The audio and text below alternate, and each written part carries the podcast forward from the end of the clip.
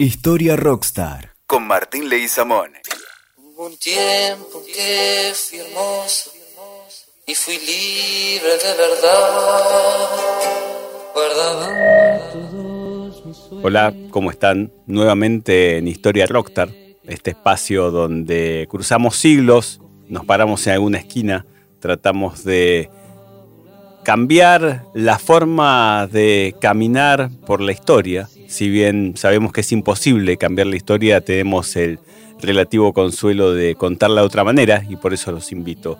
En estos especiales que venimos haciendo y que tratamos de que el rock cuente la historia y nosotros buscar un imaginario social donde nos interpele, donde podamos repensar la historia a partir de contarla de otra forma, de que el rock la cuente, de que nosotros la contemos y que tratemos de caminar por sus espacios. Vamos a entrar a un nuevo capítulo, una nueva clase o un nuevo tomo de ese especial que vengo trabajando hace tiempo, que lo he dado en llamar Hubo un tiempo que fue hermoso.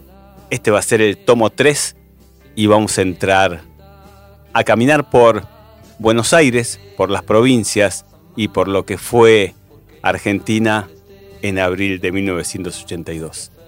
Entramos a un Buenos Aires en guerra. Hubo un tiempo que fue hermoso, tomo 3, Malvinas. ¿De dónde sos? Este, soy de la provincia del Chaco, estoy haciendo el servicio militar en Corrientes. ¿Acaban de llegar? No, llegamos ayer a la tarde. Y se encuentran entonces aquí desde ese momento. ¿A dónde van a estar destinados? Bueno, posi- posiblemente vayamos a la Gran Malvina. Sabemos poco, eh, pero según los comentarios, pase- pasemos a la Gran Malvina. ¿Esto era lo que ustedes imaginaban? Bueno, este, por los conocimientos que teníamos, sí, nos imaginábamos un clima frío y algo inhóspito, y estamos aquí para defender la patria. Para defender la patria. ¿Cuál es el ánimo que reina entre ustedes? ¿Qué están esperando que pase? Bueno, este, como primera medida queremos que todo se solucione en paz, pero si hay que pelear por la Malvina, estén seguros que vamos a pelear. Que. Siempre me llamó la atención los periodos de guerra en el mundo, tal vez porque mi abuelo me contó mucho de la Primera Guerra Mundial y de lo que fue ese inicio con el crimen de Sarajevo. Mi papá, eh, cuando volvió de Estados Unidos, trajo mucha información de lo que fue la Segunda Guerra Mundial, ya sea en películas, en canciones, en historias. Y siempre eh, teníamos un dato de comienzo, Primera Guerra Mundial, crimen de Sarajevo, Segunda Guerra Mundial, Hitler invade Polonia. Y en abril de 1982, muchas películas, muchas historias comenzaron en una mañana. Llego al colegio muy temprano y Pablo Batiti, compañero del colegio, me dice, Legui, timbre. Miramos subir la bandera y me dice, parece que invadieron las Malvinas rara situación, rara bandera y raras caras, sin peinados nuevos, sino más bien rapados, uniformes verdes, en un país que estaba tomado, en un país que venía de una crisis económica del 81 al 82, luego una marcha sindical donde el lema era paz, pan y trabajo, y la represión era cosa de todos los días. Estamos tratando de entender por qué comenzó la guerra de Malvinas. Estamos tratando de entender por qué Pablo Batiti me dice, Legui, invadimos Malvinas. ¿Por qué? ¿Por qué y por qué? ¿Y por qué tantas historias y por qué tantos momentos? La dictadura militar intentaba buscar como manotazo de ahogado un reconocimiento que nunca iba a llegar. Suena la radio, se iza la bandera y escucho ni de aquellos horizontes, rataplam, rataplam.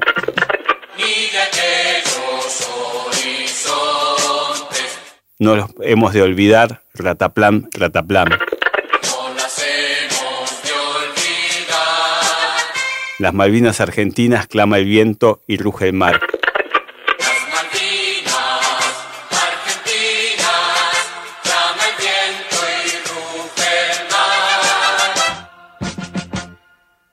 Canción que iba a ser tendencia en todo ese abril. Charlie diría, y la radio nos confunde a todos. Y la radio nos confunde a todos. Se oyen voces. Era un tiempo en que Ferro salía campeón del Nacional, su primer título de A. La selección argentina de vóley obtenía el tercer puesto en Rosario. Y Daniel Castellani, con su saque potencia, se hacía póster. Hoy diríamos que se viralizaba. Por otro lado, la selección argentina, que venía de ser campeón mundial en el 78, naufragaba en el Mundial de España. La radio nos seguía confundiendo, la radio mandaba eh, nombres sin nombres y mandaba eh, misiones sin misiones. Volvía a sonar que en su blanco está en los montes y en su azul se tiñe el mar, y la marcha militar volvía a sonar.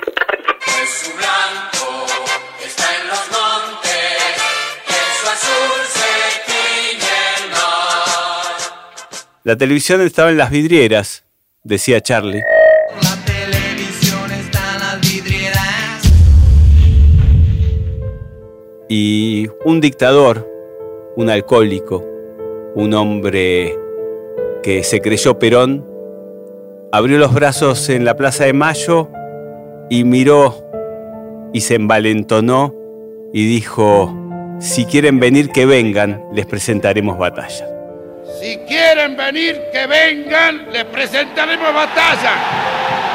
Les presentaremos batalla.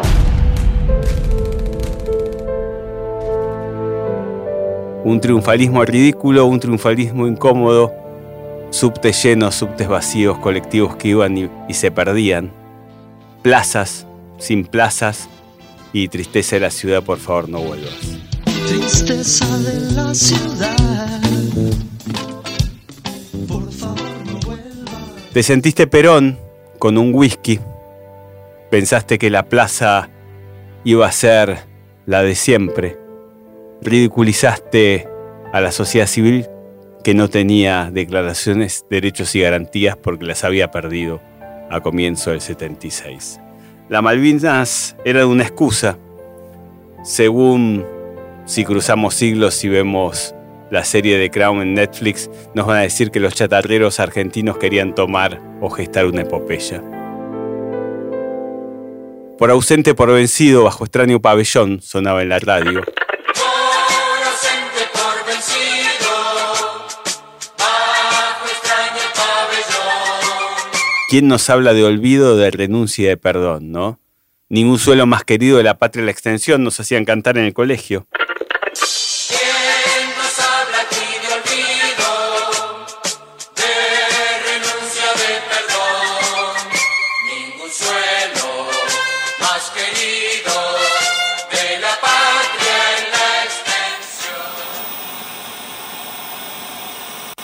Y la televisión también nos confundía.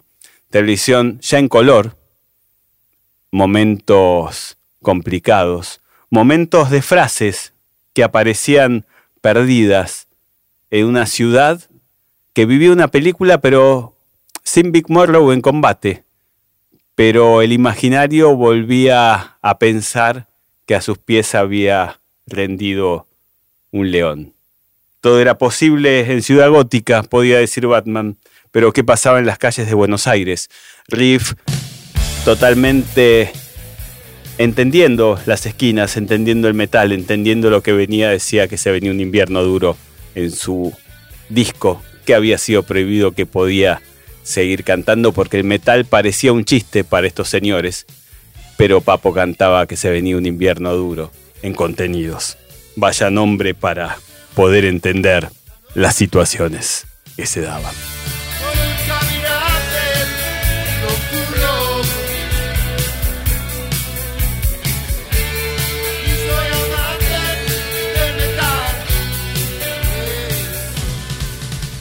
El imaginario volaba, eh, había muchas argentinas en una Argentina. Estaban los héroes, estaban los chicos y estaba la música. Y seguían retomando esas eh, partículas de 1984 con nombres como comunicados, comunicados, comunicados y comunicados. En esos comunicados se cruzaba la propaganda, la televisión, en la cual nos decían, estamos ganando, vamos argentinos, vamos a vencer. Tiembla el león inglés, decía José María Muñoz. José Gómez Fuente decía, el invencible está hundido en el Océano Atlántico.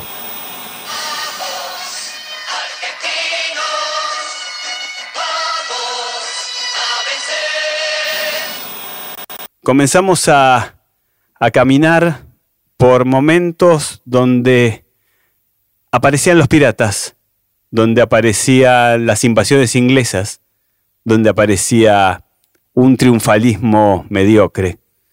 Y podemos de jugar con, con la música. Land of Confusion, decía Génesis en un video increíble.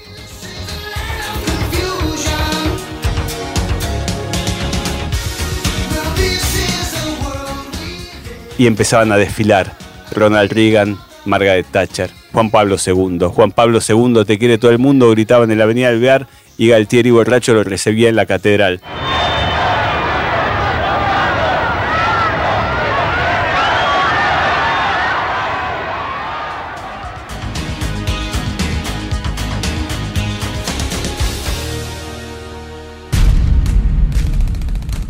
Pedíamos paz, algo de paz, pero no llegaba. Nicanor Costa Méndez, Sheffield, Invencible. Druidas, Asterix, Momentos. Maradona, Kempes, Brasil, Italia. Filio con el 7. The Crown. La reina madre se paseaba por sus jardines, cantaba Raúl Porcheto en Reina Madre y pedía, ¿qué está pasando? Si son igual a mí.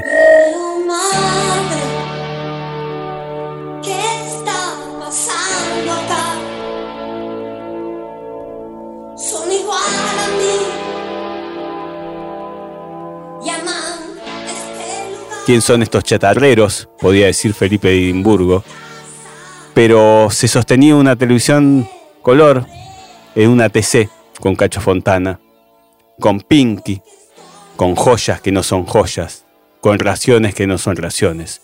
Héroes de Bowie, héroes de igual, funerales en mares perdidos, momentos del rock, momentos de la historia, donde parecía todo conjugarse, Maradona, Perón, San Martín, Rosas, Belgrano y el Belgrano que se hunde, como siempre Manuel. Manuel sufriendo sus efemérides, Manuel sufriendo sus dolores y Manuel perdiéndose en el Atlántico. Aviones, avioncitos, caras y caretas y momentos de festivales, momentos de radios, donde un chalchalero no es un Rolling Stone, puede cantar dividido,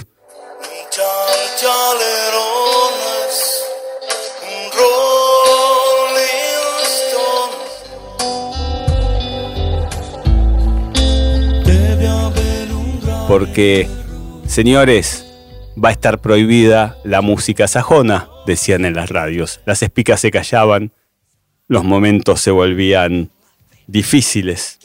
Los burkas siguen avanzando, los viejos siguen en TV. Cantaba Charlie García riéndose un poco de estas ideas y dándole metáfora a las situaciones perdidas.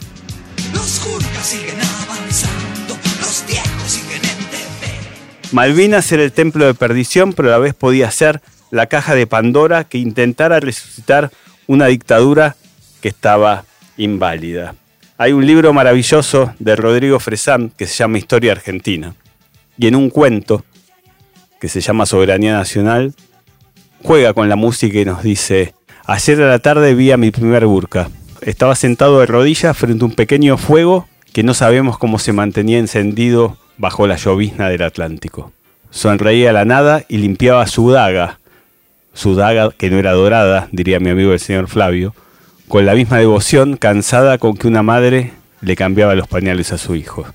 Los burkas siguen avanzando, los viejos siguen en TV, podemos escuchar la radio, pero no la que nos confunde, sino la de la noche, la que nos pedía Radio Madrid, la que nos pedía BBC o la que nos pedía Perú Libre, donde las verdaderas noticias estaban ahí. Ahí nos dábamos cuenta qué es lo que pasaba. La pregunta era, ¿y los chicos? ¿Y los chicos dónde están? Los chicos dónde están? Los chicos se fueron como héroes. Los chicos desfilaron como héroes. En autos, jet, aviones, barcos, diría Charlie, que se está yendo todo el mundo hacia Malvinas.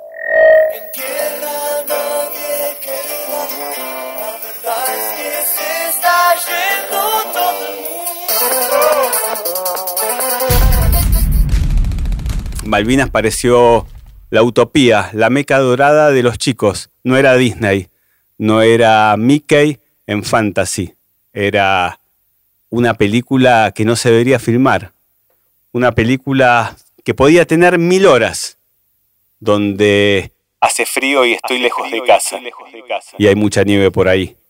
Hashtag tendencias abuelos de la nada. Hace frío y estoy lejos de casa. La ciudad filmaba esta película, una película que no iba a ganar ni un Grammy, ni un Oscar, ni un Globo de Oro. ¿Para qué sirven las guerras? Trincheras, cascos, fríos, camisetas de la selección de Piqué perdidas en una trinchera. Los Gurkas siguen avanzando. La marcha de las Malvinas sigue ese sueño ridículo. En todos los colegios sonaba y se hablaba de los chicos. Y todos querían ser amigos, o todos tenían un amigo que estaba allá. Rompa el manto de neblinas, como un sol nuestro ideal. Rompa el manto de neblinas como un sol nuestro ideal. ¿Y el rock? El rock se cantaba en las trincheras. Ciro en una canción hermosa que se llama Héroes de Malvinas habla de que repetías las canciones que creías olvidadas, pero tenían 18 años, Ciro, eran como nosotros. Te largaron en el viento surelado, te entregaron armas que no conocías, que con suerte cada tanto funcionaban. Son igual a mí, podía cantarle por cheto, y buscábamos algo de paz. Pero ellos estaban en esas trincheras. Ellos estaban tratando de entender por qué no jugaban en un potrero perdido del norte, del sur, de Mar del Plata o de Misiones. Traiciones, olvidos, los chicos de la guerra, las lágrimas de hielo, sargentos traidores, imágenes iluminadas por el fuego, lágrimas de sangre, lágrimas de hielo, Argentina, Inglaterra, Mundial de España, piletas en Tívoli y dolores de los chicos que lloraban frente a ejércitos profesionales. Canciones en trincheras, decíamos hace un rato, momentos perdidos. La televisión insistía que seguíamos ganando. La televisión buscaba mantener un triunfalismo esquivo. Por otro lado, la ciudad se encargaba de jugar a una guerra armada. En la rural y en distintos puntos la sociedad se juntaba a repartir o armar raciones para nuestros chicos. Encontré la semana pasada por mi archivo los panfletos que nos daban aquellos que éramos niños y fuimos a, a tejer o a armar raciones que nunca llegaron. Ah, Voy a leer uno de los papeles que encontré. Decía, esta ración fue embalada por voluntarios, hombres y mujeres de todas las edades. Estamos con ustedes, viva la patria. Esta es una manera de estar con ustedes. Cada elemento ha sido colocado con nuestras propias manos. Somos hombres, mujeres y niños de todas las edades hermandados en una misma causa, la justicia. Viva la patria. Si ellos son la patria, yo soy el enemigo, cantaba Charlie en Botas Locas.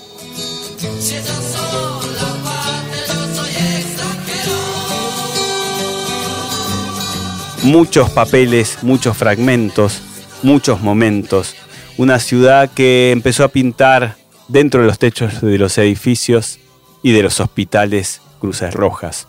Los autos tenían una veda de luz y la gente tenía una mortaja especial. Se seguían hablando de héroes y al rock le tomó por asalto la guerra de Malvinas. El rock eh, no tuvo una sorpresa el rock intentó no perder su filosofía pacifista, pero se vio beneficiado en una situación heroica. Es una contradicción, un poco por presión, un poco por el inicio de una gesta heroica, por un puñado de territorio. Tal vez un oportunismo de gobierno militar. Comenzamos una alta rotación por las radios, comenzamos a, a volver a volver y en esta guerra se realizó un festival rockero gratuito con el apoyo del gobierno, con el apoyo mediático, FM, del Plata, Rivadavia y bueno, ATC y Canal 9 televisándolo. Se llamó Festival por la Solidaridad Latinoamericana. Tuvo dos objetivos, recaudar alimentos y ropas para los soldados, los chicos, que combatían en el sur y poder agradecer a los países de la religión. Tristezas, momentos, números patrióticos. Se estima que hubo 80.000 almas en el estadio de rugby de obras, no en el mítico. Sobre el escenario estuvieron el dúo Fantasía, Ricardo Soulé, Edelmiro Molinari, Miguel Cantilo, Jorge Duriet, Rubén Rada, Dulces 16, Raúl Polcheto, Papo, Lito Nevia, Nito Mestre, David Lebón, Luis Alberto Espineta, León Gieco y Charlie García. Todos los músicos del rock, pero dos grupos no aceptaron, violadores y virus. Hay que salir del agujero interior, gritaba Federico Mouras, dándose cuenta de todo lo que pasaba. Hay que salir del agujero interior. Largar Violadores, como habíamos dicho, cantaban que todo estaba fuera del sector y no iban a aceptar una guerra ridícula.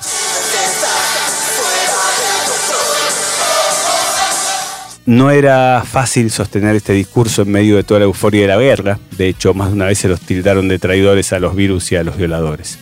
Pero con el tiempo León Gieco reconocería que lo que hicieron los chicos estaba perfecto.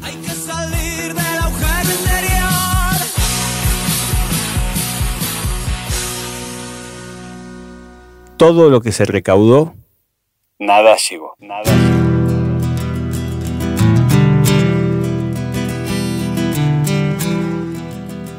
todo lo que se pensó, nada llegó, nada llegó.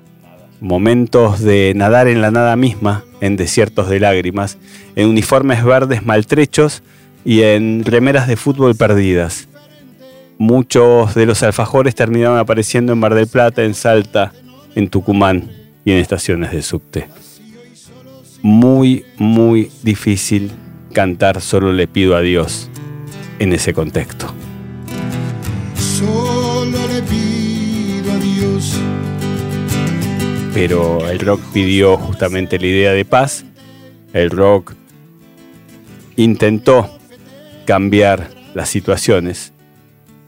Y lo que fue el escenario es la típica postal donde me gusta pensar que buscaban una solución buscaban apoyar a los soldados que pasaban frío y hambre sin renunciar a la idea de paz como valor primordial.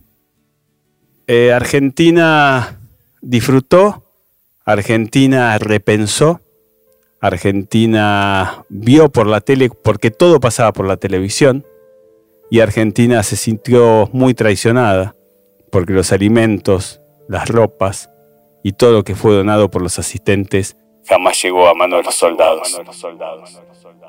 Fueron vendidos por comerciantes inescrupulosos. Teníamos una Argentina en el cual las situaciones eran diferentes, las realidades eran diferentes, las tristezas se venían acercando.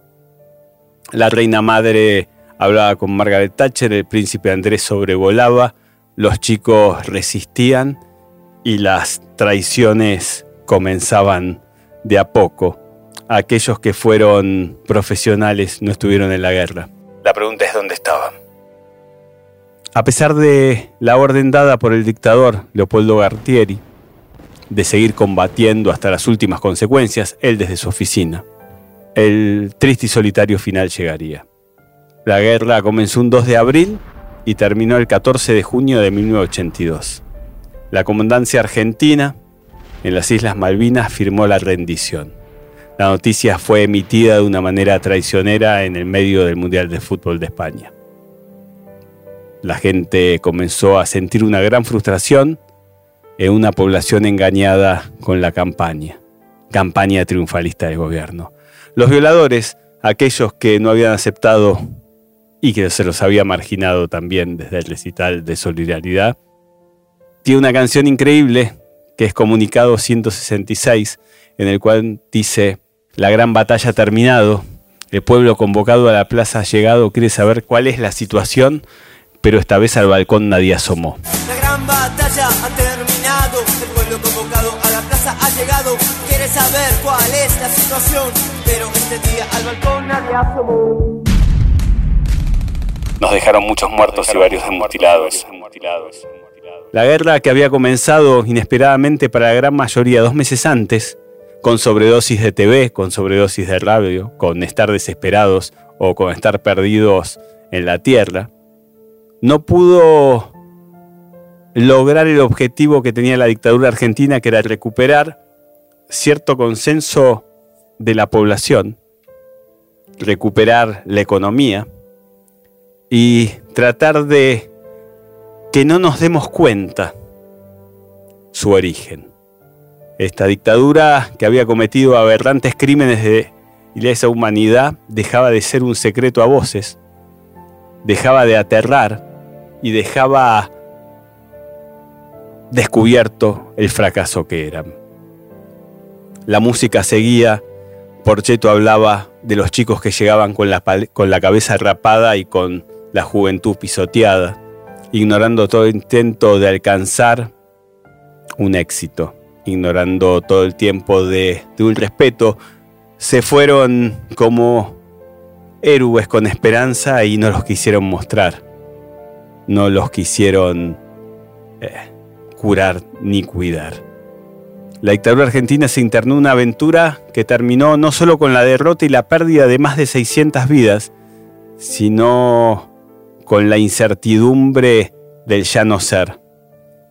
La guerra de Malvinas no solo dejó un importante número de muertos, la mayoría jóvenes e inexpertos conscriptos, sino la evidencia de la cobardía de gran parte de la comandancia de las Fuerzas Armadas Argentinas, que fue capaz de ordenar torturas y castigos severísimos a los chicos, aún en condiciones sumamente adversas en las que se encontraban y también dejó descubierta su falta de competencia, su ética profesional para dirigir una guerra. No servían para nada, dijeron varios de los chicos y varios de los oficiales ingleses que comentaban que los varios oficiales argentinos cuando llegaban a rendirse entregaban sin pena ni gloria sus insignias.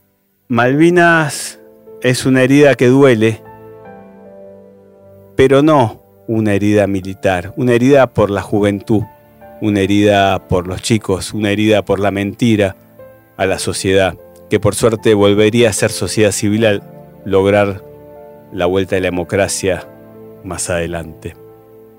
Malvinas duele, Malvinas son rock perdidos, Malvinas son cuestionamientos sin cuestionamientos, la televisión al servicio del fracaso, la televisión confundía igual que la radio.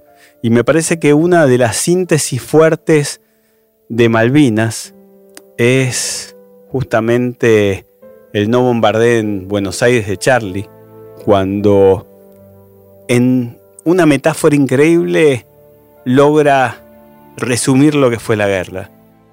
Los chicos de mi barrio se escondieron en los caños, espían al cielo usan cascos, curten mambos, escuchando a Clash, sandinista. Los pibes de mi barrio se escondieron en los caños, espían al cielo, usan cascos, curten mambos, escuchando a Clash.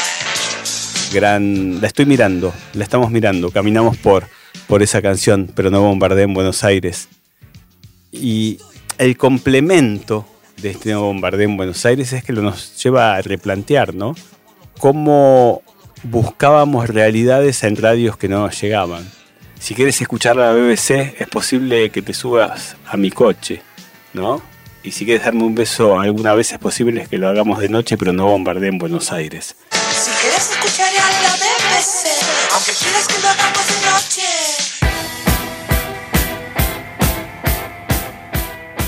Realidad, ingenuidad, momentos, canciones. Una guerra que no tenía un London Calling, pero una guerra que se escuchaba Clash para hacer una manera de rebeldía.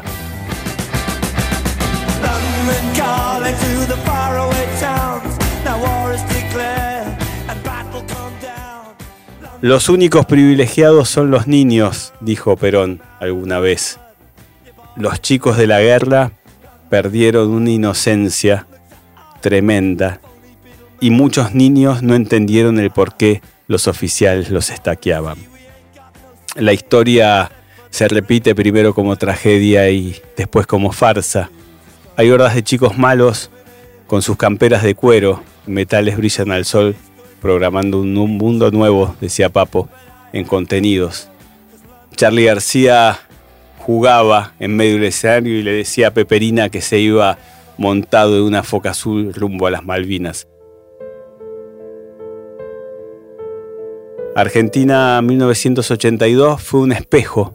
Argentina mostró la realidad de la ciudad, la realidad de la guerra y la realidad de el Land of Confusion que cantaba Genesis, el The Wall de Pink Floyd, prohibido, que marcaba una realidad. Me gustaría, en este epílogo de lo que fue Malvinas, con tanto para decir, con tanto que se dijo y con tantas situaciones personales que nos interpelan, contar un relato propio. En el año 1985 me tocó hacer el servicio militar obligatorio, la colimba, como se les decía, y hice mi instrucción en Campo de Mayo y me encontré con Malvinas. Una de las guardias que me tocó hacer en el hospital de Campo de Mayo, fui a tomar unos mates abajo y, vi cinco chicos perdidos, chicos que habían tenido 18 en el 82. Su vestimenta era nada más eh, el pijama. Dos de ellos se me acercaron con los ojos perdidos y me dijeron, soy Nicolás Casanseu, vengo a hacerte un reportaje. Mi cabeza voló nuevamente del 85 al 82 y me acordé del periodista Nicolás Casanseu que le hacía los, los reportajes a los soldados en Puerto Argentino. Un sargento me dijo, estos son cinco chicos que volvieron de Malvinas y nadie los vino a buscar. Solo le pido a Dios, cantaba León Gieco. Yo tenía 18 años y tenía la edad que tenían ellos en la guerra de Malvinas. Rock perdidos, espacios, dolores, momentos, música en inglés, música en español y no bombardé en Buenos Aires. Martín Leguizamón para Historia Rockstar, un tiempo que fue hermoso. Nos vamos despidiendo en Malvinas y se viene la democracia.